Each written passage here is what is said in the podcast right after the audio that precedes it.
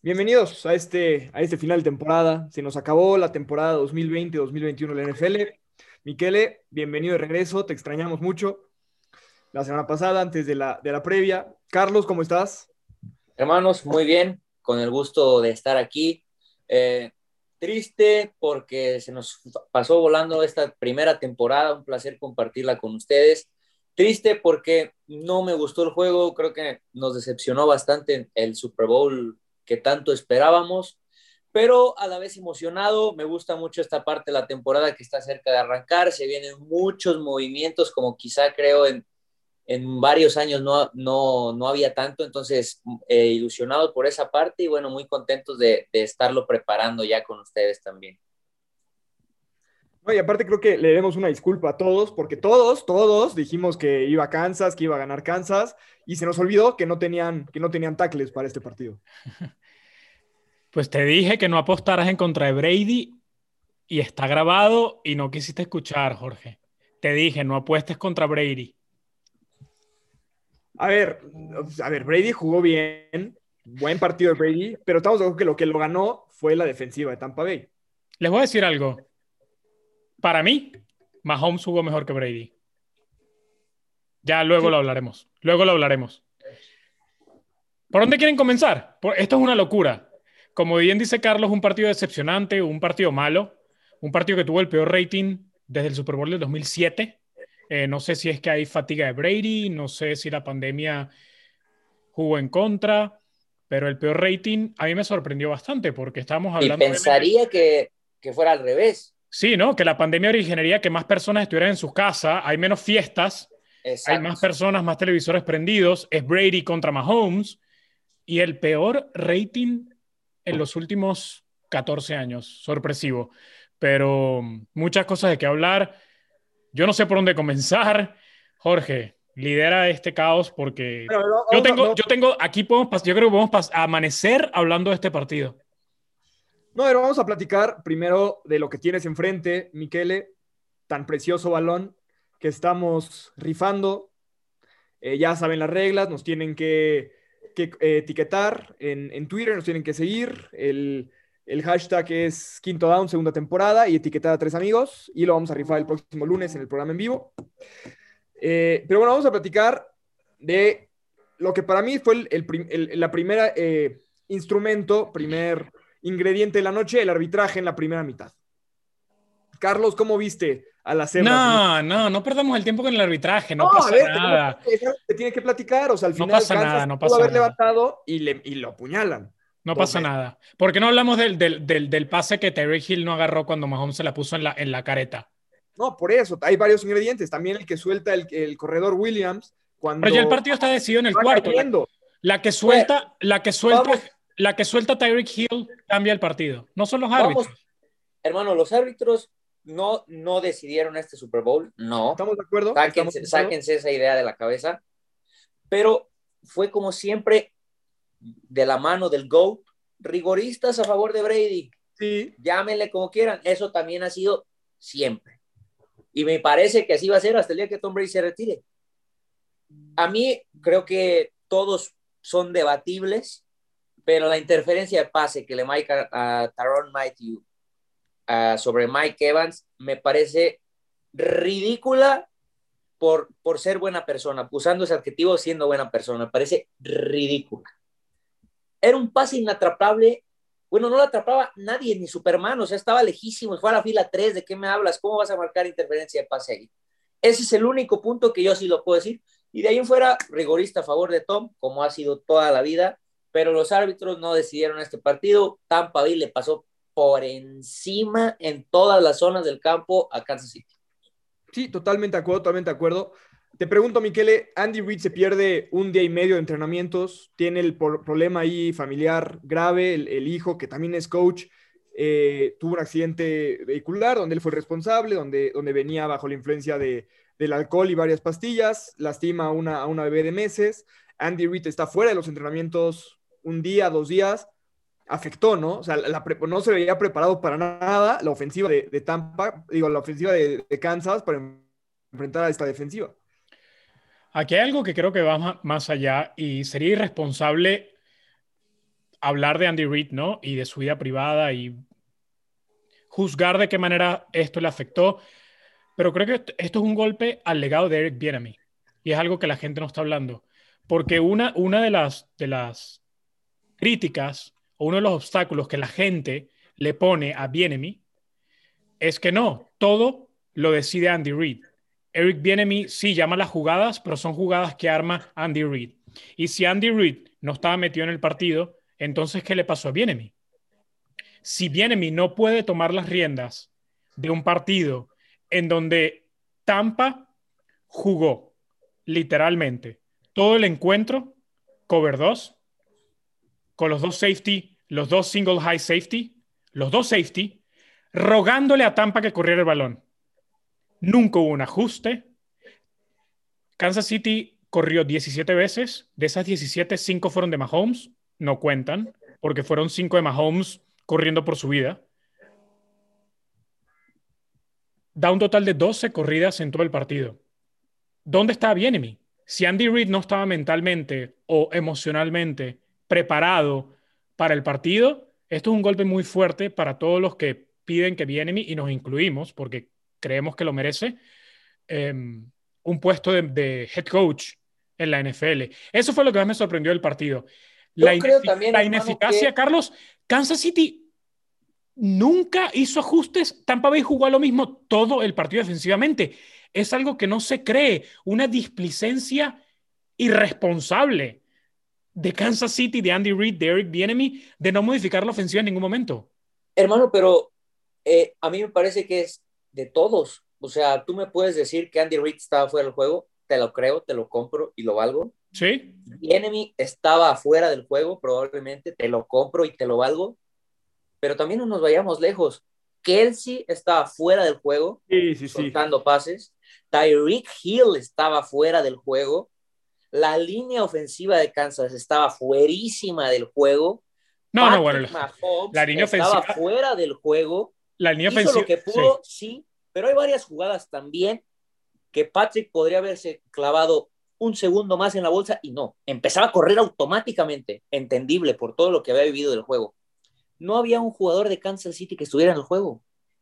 En ese partido a Kansas no lo salvaba absolutamente nadie, nadie, nadie. Y mira que obviamente la crítica es sobre Kansas y sobre cada una de las piezas que te acabo de desglosar, pero para mí, mira, Tampa Bay, Ted Bowles, Bruce Arians, cada uno de los elementos defensivos de Tampa Bay, mira, como dicen por ahí, me, pongo, me paro de pie. Me paro de pie y les aplaudo todo el día. Todos hicieron su trabajo al pie de la letra. ¿Por qué todo Kansas estaba fuera del juego? Por la maravilla de juego que hizo Tampa Bay. Sí, jugó lo mismo todo el partido. No había por qué cambiarlo, hermano. No había solución. No había respuesta del otro lado.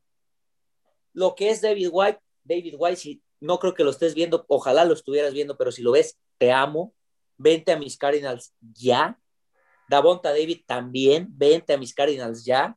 Lo que es Winfield es un safety de primer nivel y la línea defensiva de Tampa son unos animales. Todo lo hicieron bien.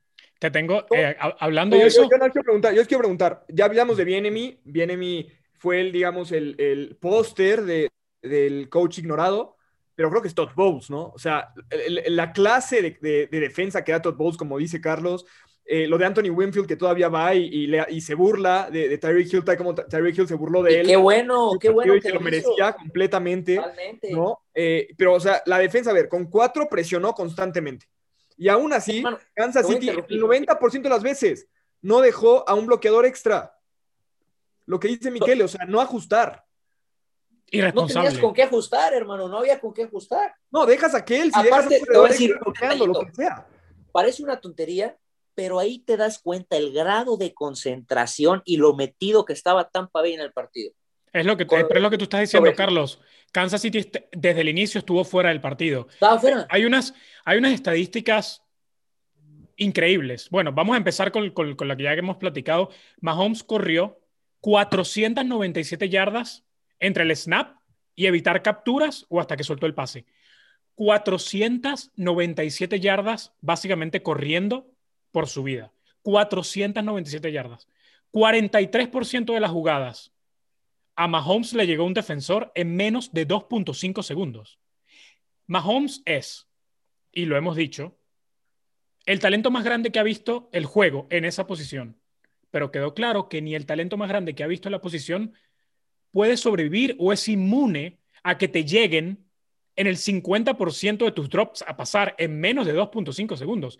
Es el peor juego de una, de una, línea ofensiva en la historia del Super Bowl. Yo nunca había visto algo tan aplastante. Y como tú dices, obviamente no le podemos dar el MVP a Todd Bowles porque es un entrenador. Para mí el MVP del juego fue White. El juego de Devin White, el mejor linebacker de la liga hoy es Devin White. Jugó todo el partido de una manera de espía, que en realidad no era espía, pero siempre estuvo pendiente de lo que hacía Mahomes. Le anuló cualquier opción de pase a Mahomes y cuando empezaba a correr, ya sabía dónde tenía que ir al instante. El partido de, el partido de, de, de Vira Vea, sí. solo un tackle. Vira Vea tuvo un solo un tackle en todo el partido, pero su presencia cambió todo. No, para mí, Entonces, para pero, mí, el premio, pero por supuesto, vamos a. Yo, yo, yo quiero empezar una campaña. A partir del año que viene, ya no entreguemos el MVP del Super Bowl, entreguemos el premio al mariscal de campo que gana el partido. Porque es absolutamente ridículo que Brady Sí, ganó el- no. el MVP, pero bueno, ni modo, es Brady y hay que dárselo, no pasa nada. A yo, yo, estoy contigo. ¿eh? Para mí el MVP es Vita Vea, que estaba lesionado, regresa para el partido contra Green Bay. Y cambió No, todo. MVP tampoco, ¿eh? No, sí, él, él es el que colapsa el bolsillo constantemente y que No, evita que Mahomes... hermano, lo de, lo de pueda David pasar, fue, un gran juego, pero jamás le puede David- dar el MVP a alguien que tiene un tackle. Entiendo White. la gran labor que hizo, pero no. Devin lo de White el White, MVP del Super Bowl. Inclusive Anthony Winfield está, eh, está mucho más arriba que, que es Bea. que para mí, si quitas a Vea, si quitas a Vea, por, por, por tan bueno que sea White, no puede hacer lo que hizo en este partido si no tiene a Vea enfrente. Bueno, pero si también, si no tiene al lado Jason Pierre-Paul, Bea no hubiera hecho lo mismo tampoco. Los Sí. cuatro de, de No, la ya línea sabíamos. hicieron un, un Ya, juegazo. sabe- ya sabíamos que la línea defensiva de Tampa es de las mejores de la liga y la línea ofensiva de Kansas City llegaba con muchas bajas, pero fue algo aplastante, vergonzoso. Entonces, démosle, de- démosle el MVP de la liga a Eric Fisher. Porque si esta es la línea de Kansas City sin Eric Fisher, entonces estamos hablando del, me- del me- del mejor tackle ofensivo en la historia del juego. Y ahora sabes quiénes son los más perjudicados.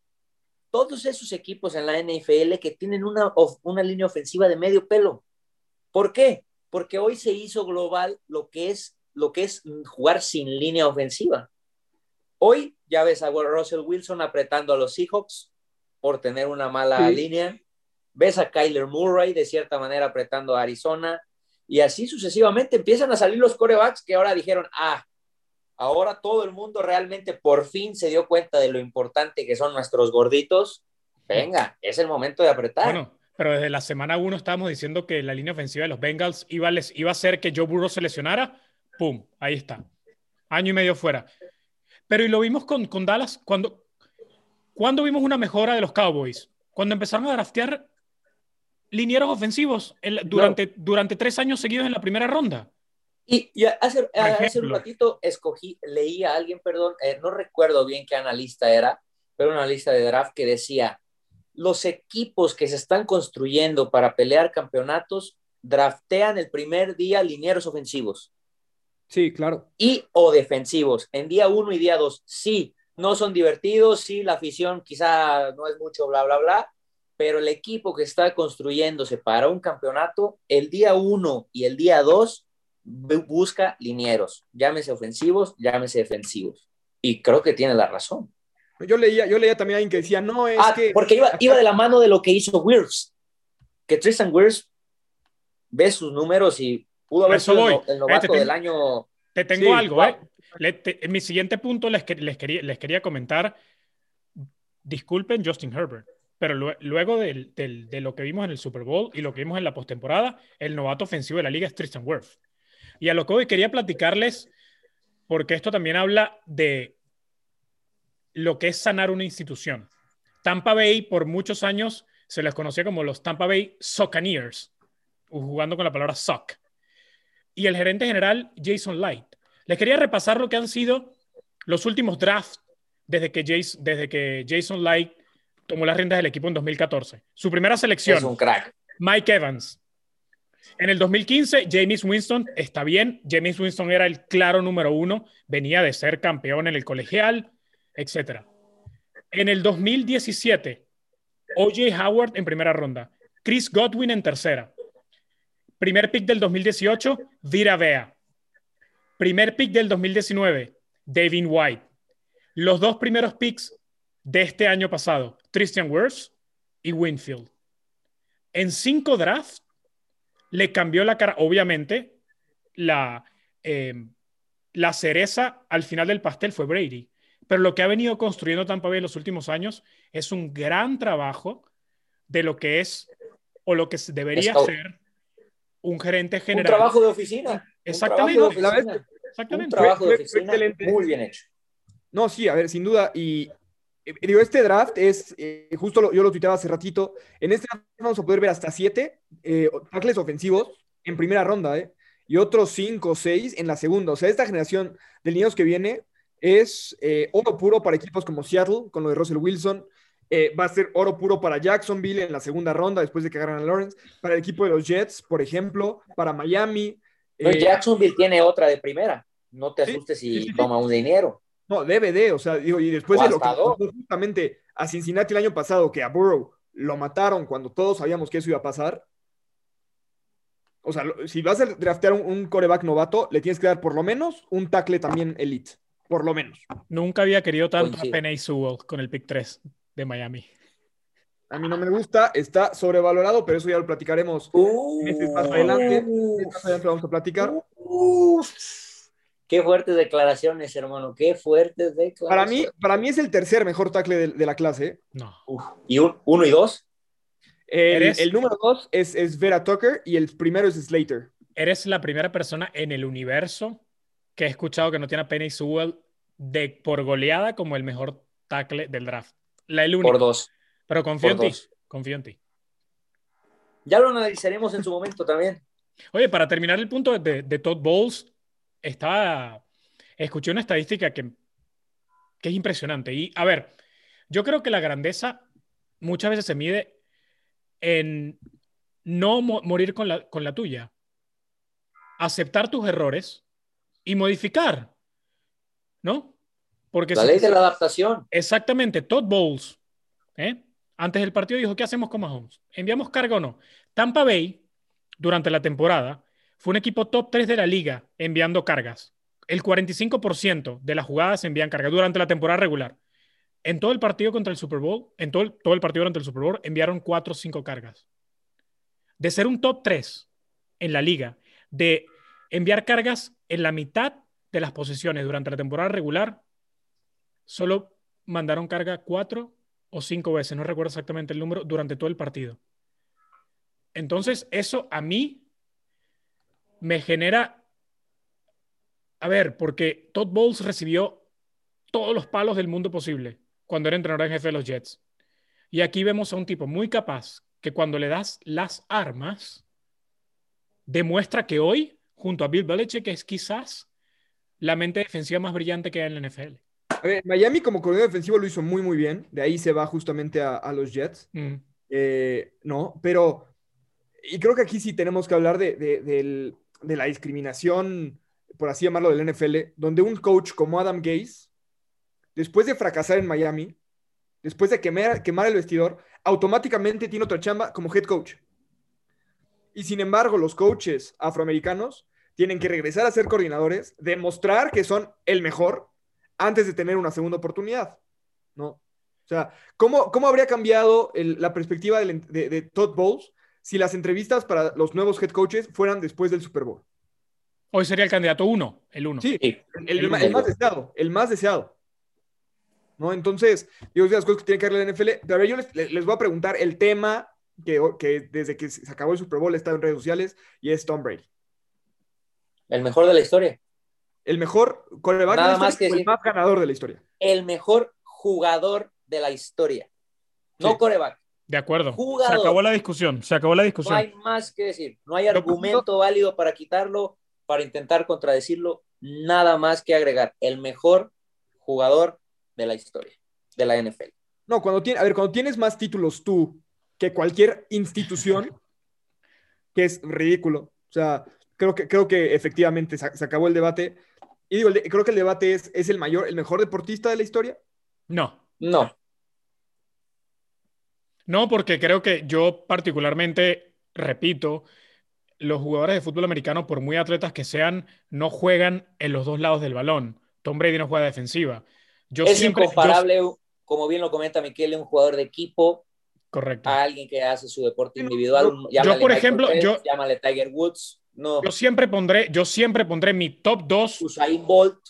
mi top 2 de la historia, o y- de la historia y creo que jamás se va a mover, es Michael Jordan y Michael Phelps. Y luego vendría LeBron, pero No, no, no. a ver, yo, yo, yo, digo, y yo sé que el programa no te pero para mí, a ver, Serena, ganar un Grand Slam embarazada, o sea, eh, lo, lo Sí, que eso no, bueno. al cuerpo es. Mira, es- para mí, el claro. mejor jugador de la, de la historia de la NFL, que es Tom Brady, no está o estaría rascando el lugar 5 en un top 5 de la historia en cuanto a atletas. Sí, Para mí están por encima de él, no en el orden, pero está Sí. Michael Jordan, está Tiger Woods, está Michael Phelps, está Usain Bolt, está Serena Williams. sí, sí, sin duda. lo, hemos- lo- lo- lo hemos hablado, Jorge, eh, y yo siempre lo he dicho, yo, yo pensé que iba a morir solo hundiéndome en el barco, gritando hasta que me muera, Aaron Rodgers es el mejor mariscal de campo de la historia, pero ya no se puede. Y los, y, a ver, y lo hemos dicho, Tom Brady en talento no entra ni en el top 10, en talento, en talento, Sí. en talento. No entra tampoco como atleta en el top 10, lo, lo estamos viendo en este momento, en talento, y lo voy a repetir, en talento talento, Tom Brady le, no le puede cargar el bolso ni a Mahomes, ni a Rodgers, ni a Marino, ni a Elway, pero es el mejor jugador de la historia. Se acabó Sí. la discusión. Hoy no hay jugador ni Cero. coreback que, que tenga los argumentos para siquiera medio debatir. Porque traspasa, traspasa el, el campo de juego. hay. Traspasa No el campo hay. de juego. Tú escuchas a todos sus compañeros hoy en día en Tampa Bay. ¿Qué le faltaba a Tampa Bay? Mentalidad ganadora. Los jugadores lo dicen. Y además él tomó posición. Llegó y lo hablamos a principio de la temporada. Lo que podía hundir a este equipo era el choque de egos. Y al final Arians tuvo que cederle las riendas del equipo. Eso te habla de lo que significa Tom Brady. Y Tom Brady, la gerencia, esta gerencia que ya hablamos maravillas, sobre todo de- del gerente general Jason Light, la gerencia le dijo, Tom, ¿qué quieres? Gronkowski, ven.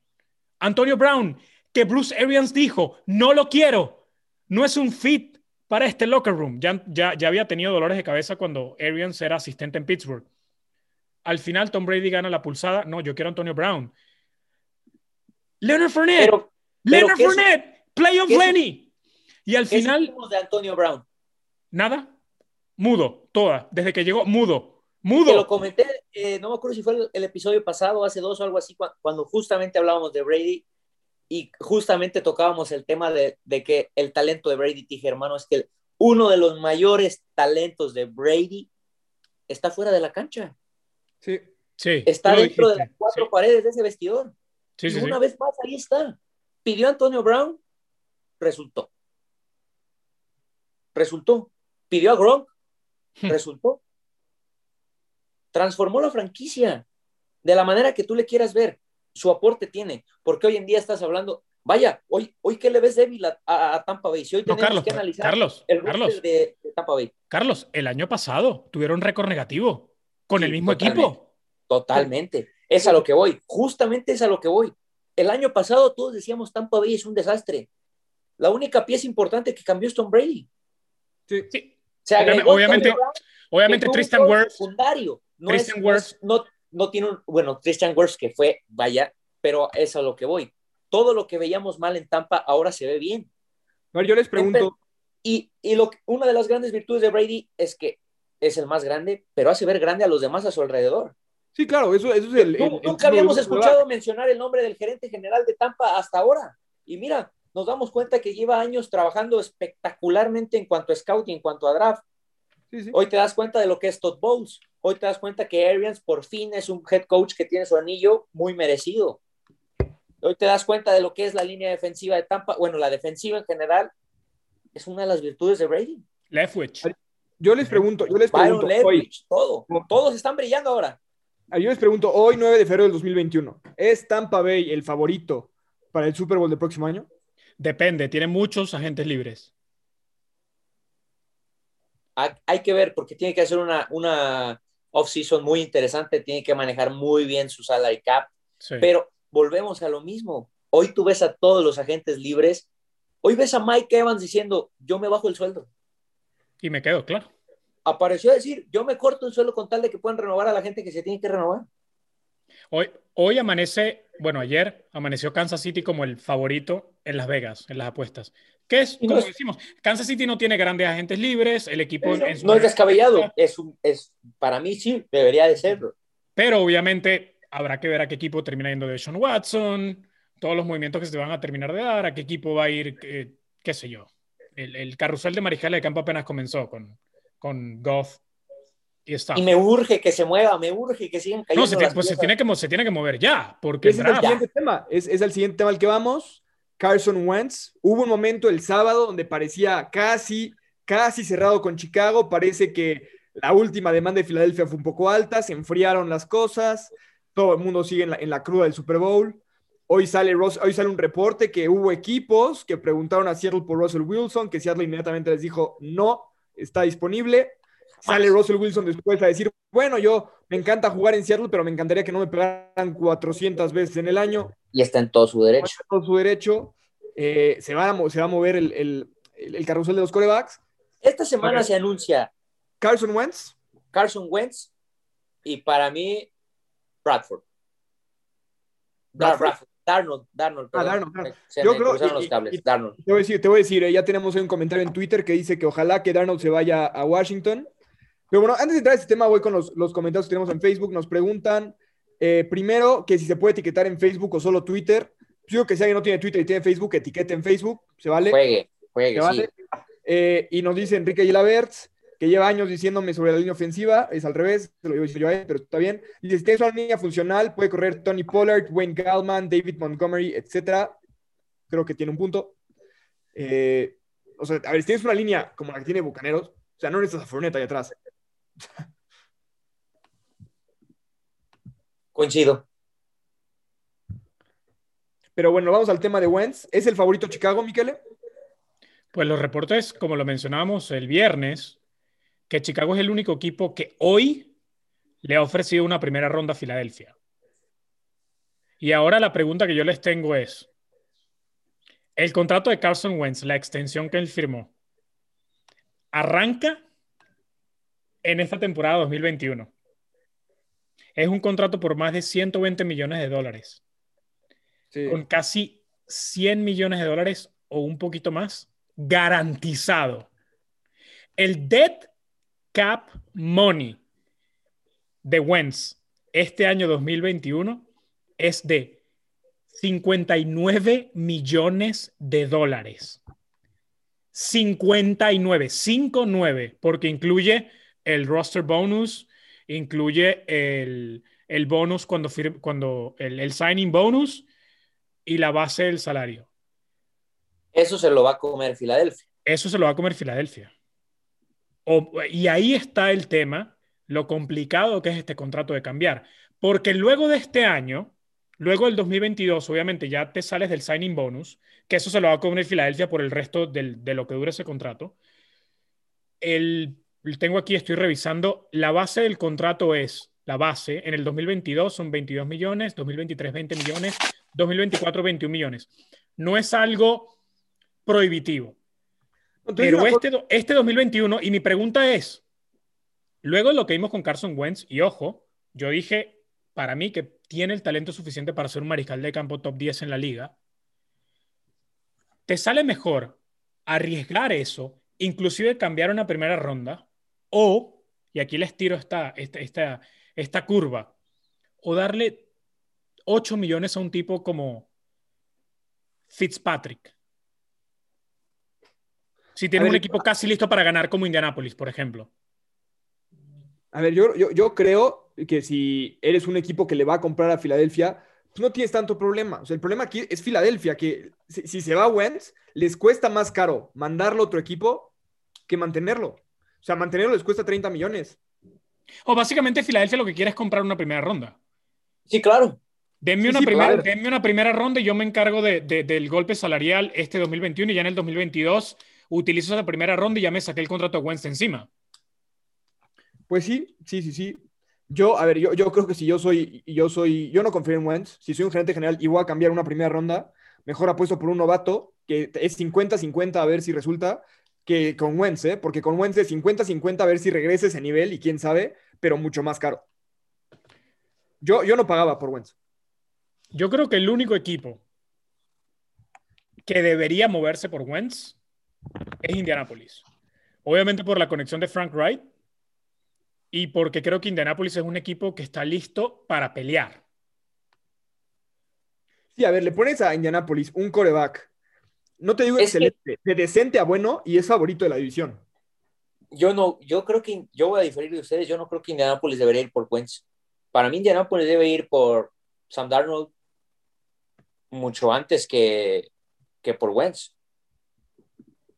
Hoy en día, si los Colts llevaran a Wentz a su roster, creo que todos, no sé si vayan a coincidir conmigo, pero la duda que tendríamos de los Colts sería Wentz. Sí. Y Para a mí mí, me parece más hoy en día, Wentz genera más duda que Darnold. 100%, 100%. Pero a ver, nos queda, nos queda, nos queda poco tiempo. Nos queda poco tiempo el día de hoy y son muchos corebacks. Yo les pregunto, además de Wentz y de Darnold y de Watson, ¿qué otro coreback va a cambiar de equipo? Garoppolo. Garoppolo, Mario, Mariota, Carr. coincido. No Carr, creo. creo- yo creo que Carr sí, yo creo que Carr se, se puede incluso ir a San Francisco. Entonces como- Mariota se queda. Como decía Carlos, ¿quién te va a dar dos primeras rondas por Carr? Es una locura. Imposible. No, a ver, e- ese precio va a bajar. Y, y creo que, a ver, Darnold tampoco va a costar dos primeras rondas. Darnold va a costar una. Sí. Yo sí tendría que buscar un- a un mariscal de campo. Como bien dice Carlos, yo me iría por Darnold. No me va a salir tan caro. Tiene un año más para demostrar. Luego de que, de, de que tengas que extenderlo y darle todo el dinero que hay que darle a un mariscal de campo después de la, de la extensión del, del primer contrato de novato, que son cuatro más uno. Y yo creo to- aún en el talento de Darnold. ¿Cómo tú juzgas a Darnold luego de lo que vimos con Gaze? Del desastre claro, que no. Claro. Y aparte, por más bien que Darnold le vaya, sí, lo vas a renovar. Pero yo no veo a Darnold pidiendo lo que está pidiendo Dak, por ejemplo. No, jamás. Yo veo a. Darnold renovándote ahí en el margen de 28, 30 millones por temporada, de acuerdo al mercado de corebacks. Que sigue siendo barato. Si te sale, De acuerdo, Oh, de acuerdo uf. al mercado. Uf. uf, No, pues te acabo de decir los números de Wentz. sí, claro, si te llega a salir, porque unos dirían, oye, estás arriesgando mucho con Darnold, lo vas a tener que renovar. Pero si te sale dentro de todo, aunque renueves a Darnold, yo no veo a Darnold estando en el top de corebacks pagados. No, para nada, para nada. Y digo, también vamos a ver en, en cuánto resulta el tope salarial. Todavía no, no estamos seguros cuánto fue la pérdida, porque de, de a partir de ahí se va a calcular. Eh, parece que están intentando negociar, esparcir esa pérdida a lo largo de varios años para reducir el impacto en esta.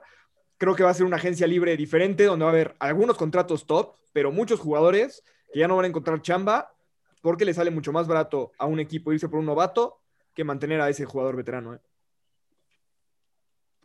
Sí. Es muy probable también.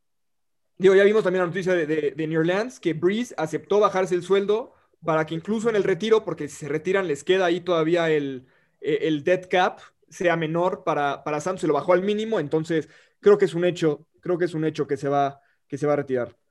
Sí, debe de. Ay, y menciona Enrique Gilabert también rapidísimo, eh, sí, no, eh, cuando tienes una línea top, por eso no le puedes pagar a los corredores como Elliott, yo estoy de acuerdo, un corredor hoy en día ya es una pieza intercambiable, son pocos los corredores que pueden determinar el partido, Henry me parece y Camara los únicos dos que valen en este momento en la liga y McCaffrey, a pesar de las lesiones. No, pues el contrato, eh, el contrato de Zeke está a la par como el contrato de Wentz. Contratos horrorosos, horrorosos. Sí, sí, sí. Y el pecado capital de, de- de Dallas de pagarle especialmente a él y a todo el mundo antes de Dak. Ahí está. Pero Sin bueno. duda, bueno, Dak parece que lo van a volver a etiquetar.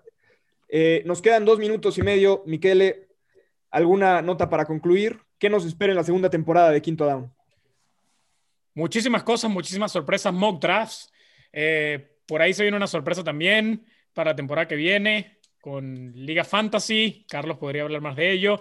Eh, a ver, ¿qué más? ¿Qué más? Nos quedan dos minutos y medio nada más. Solo quería decirle a todos los que están criticando hoy a Patrick Mahomes, dejen de ver NFL. El juego no los merece. Patrick Mahomes no los merece. Vi un tweet de un tipo verificado que cubre la NFL, no voy a decir el nombre porque aquí no vamos a destruir a nadie, que decía, ahí está, todos, todos los que dicen que Patrick Mahomes es el mejor talento de la historia, miren lo que es sin una, sin una línea ofensiva. Señor, deje de cubrir la NFL, es una vergüenza para la liga y para el periodismo y para todas las personas que vemos el juego. Patrick Mahomes es el mejor mariscal de campo de la NFL, el talento más grande que hemos visto después de Aaron Rodgers y simplemente yo les digo una cosa, Brady no sale vivo de ese partido si invertimos las líneas ofensivas. No sale vivo. Sí. Brady se muere en la cancha. Se muere. Sí. Nos queda clarísimo, ¿eh? Nos queda clarísimo. O sea, Mahomes lanzó los tres mejores pases incompletos en la historia de la liga. Vertical Ese al suelo, se la puso en la cara. Sí, sí. Vertical al suelo, ¿qué estamos hablando? Sí, sí, sí. Tyreek Hill, tienes que agarrar esa también, hermano. Carlos, se nos acaba el tiempo. ¿Qué nos espera en la segunda temporada? Tienes 10 segundos. Muchísimas sorpresas, muchos mocks, mucho season, mucha agencia libre. Estén con nosotros. Se viene Liga Fantasy de quinto down. Estén pendientes también. Y bueno, aquí estamos. 10, se viene la Liga Fantasy, Drafts, eh, la agencia libre, invitados especiales que vamos a tener todo el off-season. Muchísimas gracias a todos. La rifa, sigan participando. En Facebook también se puede. Y bueno, nos vemos, nos vemos la siguiente semana. Que tengan una buena semana. Muchas gracias.